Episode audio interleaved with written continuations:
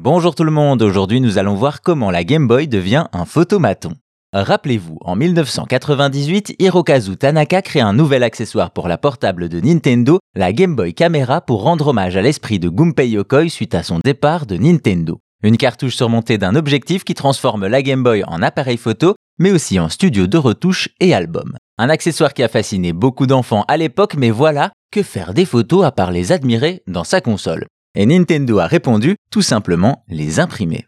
Ainsi naît le Game Boy Printer, une imprimante pour la console. Celle-ci reprend les couleurs grises de la première Game Boy avec un rouleau à papier sur le dessus. Pour imprimer, on connecte le printer à la console avec un câble et c'est parti.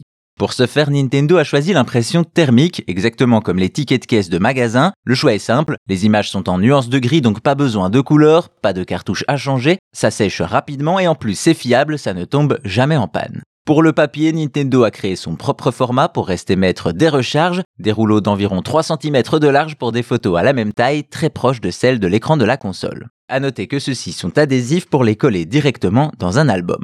Seul inconvénient, les impressions thermiques se dégradent au fil du temps, mais de toute façon, Nintendo ne s'attendait certainement pas à ce que l'on garde ces photos pour l'éternité. Et pourtant, le succès de la caméra fait que la Game Boy est encore utilisée aujourd'hui par des fans nostalgiques ou des artistes pour prendre des clichés. Ce qui n'est d'ailleurs pas si étonnant quand on sait que la Game Boy Camera était inspirée par les Porikura, très populaires au Japon.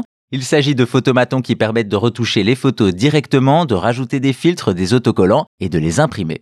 Et là on comprend mieux le combo qu'a réalisé Nintendo pour retranscrire l'expérience Porikura. D'un côté la Game Boy Camera pour prendre les photos, de l'autre l'imprimante pour les avoir sur papier.